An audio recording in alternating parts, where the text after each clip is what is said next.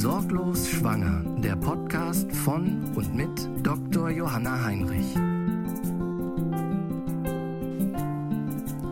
Hallo und herzlich willkommen zum Sorglos Schwanger Podcast. Der Podcast, der Sie in Ihrer gesamten Schwangerschaft, Geburt und Wochenbett begleitet. Wöchentlich kläre ich Sie zu allen medizinischen Themen rund um Schwangerschaft, Geburt und Wochenbett auf. So werden wir gemeinsam Ihre Sorgen und Ängste abbauen, damit Sie Ihre Schwangerschaft sorglos genießen können. Ich begrüße Sie ganz herzlich zur heutigen Folge im Sorglos Schwanger Podcast, in dem ich das Thema Corona und vor allem Impfung mit Ihnen besprechen möchte. Das Thema Corona hängt uns ja irgendwie allen schon so ein bisschen aus den Ohren raus. Dennoch merke ich, dass vor allem bei Schwangeren und Stillenden teilweise noch viele Unsicherheiten bestehen.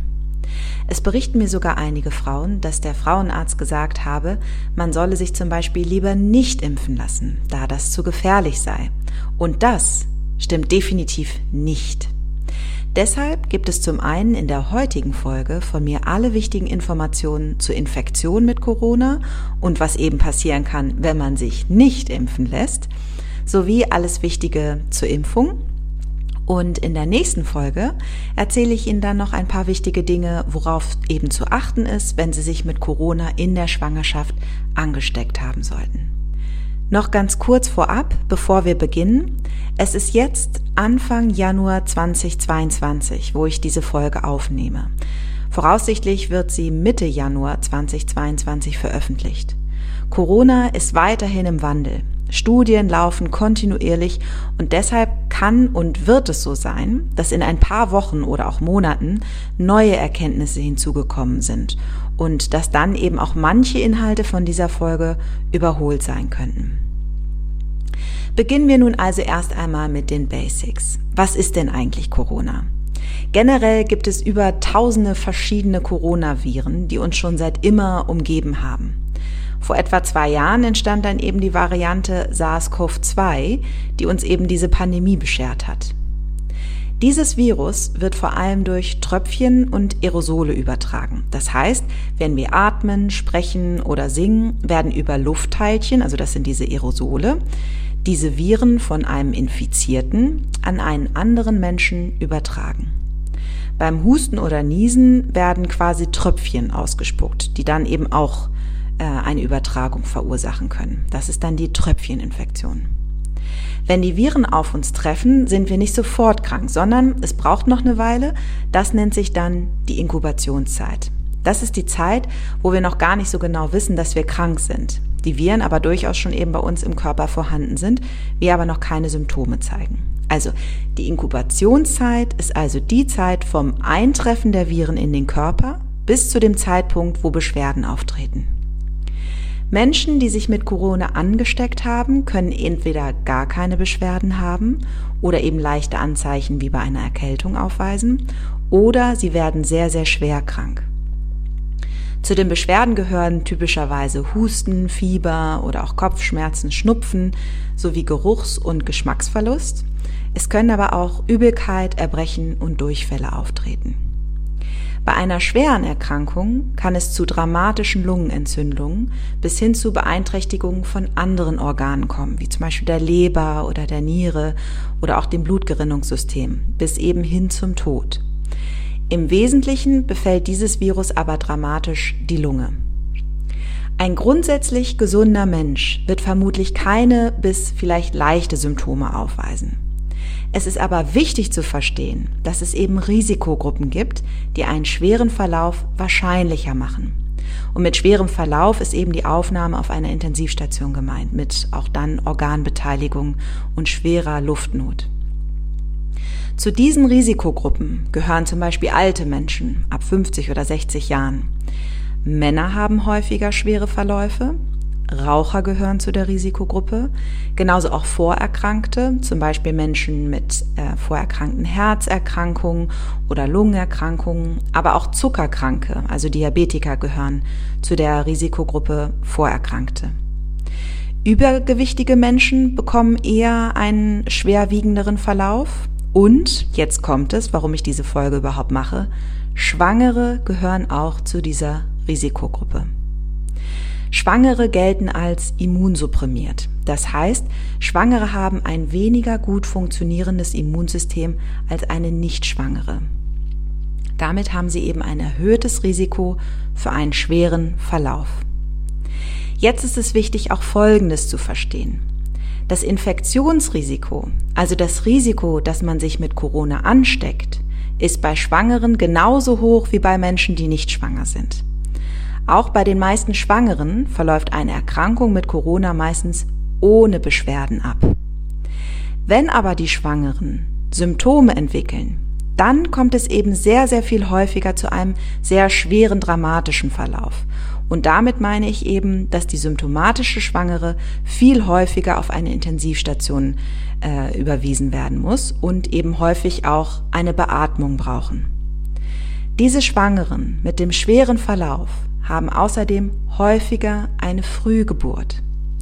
In Studien konnte gezeigt werden, dass das Coronavirus den Mutterkuchen, also die Plazenta, angreifen kann.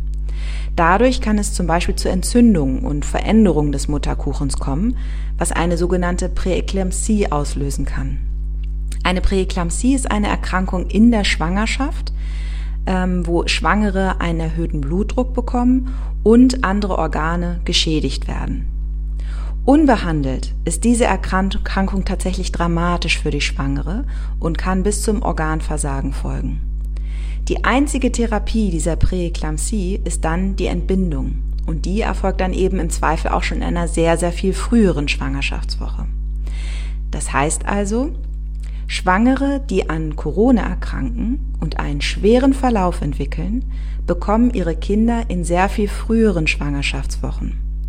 Dass es für ein Baby und dessen Entwicklung natürlich besser ist, wenn es zehn Monate im Bauch der Mama reifen kann, als nur sechs Monate, können Sie sich natürlich sehr gut vorstellen.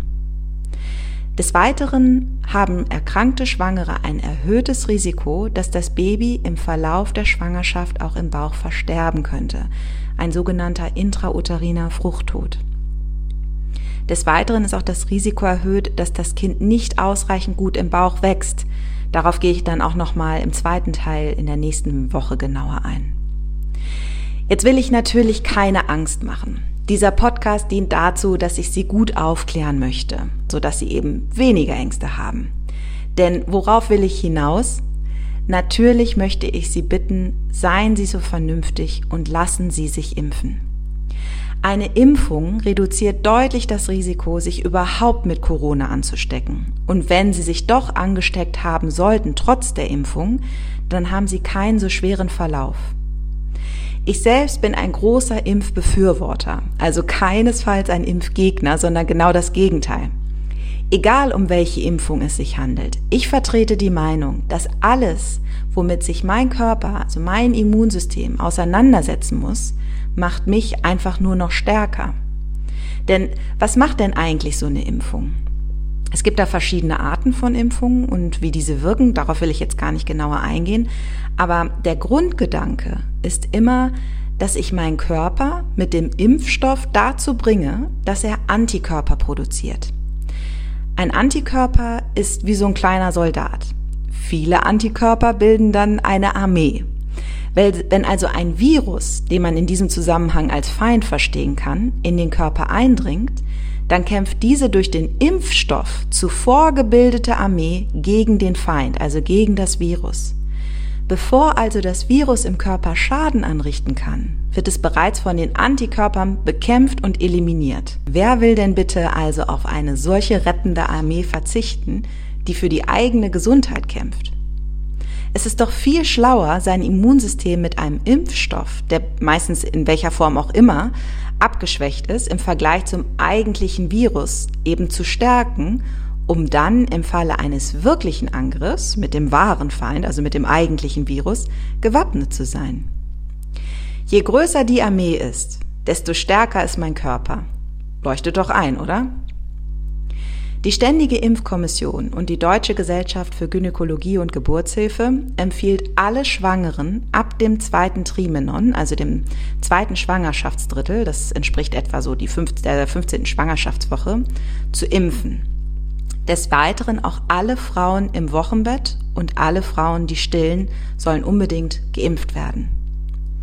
Sollten Sie eine Impfung im ersten Drittel der Schwangerschaft, also bis zur 14. Schwangerschaftswoche erhalten haben, weil Sie vielleicht noch gar nicht wussten, dass Sie schwanger sind, dann machen Sie sich aber bitte keinen Kopf. Deshalb sollte auf gar keinen Fall die Schwangerschaft abgebrochen werden. Schwangere und Stillende werden mit einem mRNA-Impfstoff, dazu gehört BioNTech und Moderna, geimpft. Die Impfung gegen Corona ist erst mit der zweiten Impfung abgeschlossen und auch voll wirksam. Weil man sich nur einmal impfen lässt, ist deutlich weniger Reaktion des Immunsystems messbar. Die Armee ist dann quasi noch recht klein. Man will ja aber eine starke Armee, die es mit dem Feind auch wirklich aufnehmen kann, weshalb es wichtig ist, dass man sich nach etwa drei bis sechs Wochen nach der ersten Impfung ein zweites Mal impfen lässt. Außerdem wird auch bei Schwangeren und Stillenden eine Boosterimpfung empfohlen. Die Boosterimpfung wird bei Schwangeren sechs Monate nach der ersten Impfung empfohlen. Was ich auch noch einmal betonen möchte, ist, dass insbesondere hinsichtlich der neuen Virusmutation Omikron diese dritte Impfung wirkt. Wichtig ist auch, dass sich unbedingt Ihr Partner und auch Ihr gesamtes Umfeld impfen lässt. Zwar kann man das Virus weiterhin auch als geimpfter oder genesener übertragen, aber die Viruslast, also die Menge des Virus, die man dann mit sich trägt, ist deutlich geringer bei geimpften und deshalb ist die Ansteckung auch deutlich geringer, als wenn man eben nicht geimpft ist. Bevor wir zum Schluss der heutigen Folge kommen, möchte ich noch kurz darauf eingehen, was für mögliche Nebenwirkungen entstehen können, wenn man sich impfen lässt. Und das gilt generell übrigens auch für jede Impfung, nicht jetzt speziell nur gegen Corona. Im Wesentlichen passiert erstmal gar nichts Dramatisches. Was sehr häufig passiert ist, dass es eben zu einer Schwellung an der Einstichstelle kommen kann. In der Regel sticht man eben auch in den Oberarm. Da kann ich Ihnen nur empfehlen, nehmen Sie den Arm, mit dem Sie vielleicht nicht schreiben. Ähm, des Weiteren kann der Arm, wo der Impfstoff in den Muskel injiziert wurden, schwer werden und auch wehtun, wie bei einem sehr, sehr stark ausgeprägten Muskelkater. Es kann außerdem zu Müdigkeit kommen, vielleicht auch Kopfschmerzen, Schüttelfrost, so ein bisschen das Gefühl, oh, ich werde vielleicht krank. Vielleicht haben Sie sogar auch einen Anstieg der Körpertemperatur. All das sind aber Zeichen, dass ihr Immunsystem arbeitet und gerade auf Hochtouren die Armee von Antikörpern produziert werden. Die Beschwerden halten auch in der Regel nicht lange an, am ehesten mal vielleicht für einen Tag. Ganz selten kann es zu dramatischen Impfreaktionen mit Reaktionen des Herz-Kreislauf-Systems kommen. Dies sind allerdings akute Sofortreaktionen, die sofort unmittelbar nach der Impfung passieren und diese sind sehr, sehr, sehr, sehr extrem selten. Lassen Sie sich also nur impfen, wenn bei Ihnen bisher auch alle anderen Impfungen unauffällig verlaufen sind und wenn Sie sich zu dem Zeitpunkt der Impfung gesund fühlen. Andere Gründe gibt es aber tatsächlich nicht, warum man auf eine Impfung verzichten sollte. Auf sogenannte Impfmythen und was Sie beachten sollten, wenn Sie sich tatsächlich mit Corona in Ihrer Schwangerschaft angesteckt haben sollten, das erzähle ich Ihnen in der nächsten Folge, nächste Woche Donnerstag. Bis dahin wünsche ich Ihnen eine gute Zeit und holen Sie sich am besten jetzt sofort, sofern noch nicht geschehen, Ihren Impftermin. Sollten Sie auch eine Frage haben, dann freue ich mich sehr, wenn Sie mir diese an podcast.sorglos-schwanger.com schicken. Ich werde diese dann in einer der nächsten Folgen gerne für Sie beantworten. Damit der Podcast sich weit verbreitet und so möglichst vielen Frauen helfen kann, würde ich mich über eine 5-Sterne-Bewertung sehr freuen. Teilen Sie diesen Podcast, denn so werden wir durch die Beantwortung all dieser Fragen Ihre Sorgen und Ängste gemeinsam abbauen, damit Sie Ihre Schwangerschaft sorglos genießen können. Weitere Informationen zu mir und meinem Kurs Sorglos Schwanger finden Sie unter www.sorglos-schwanger.com. Ich freue mich auf Sie. Ihre Dr. Johanna Heinrich.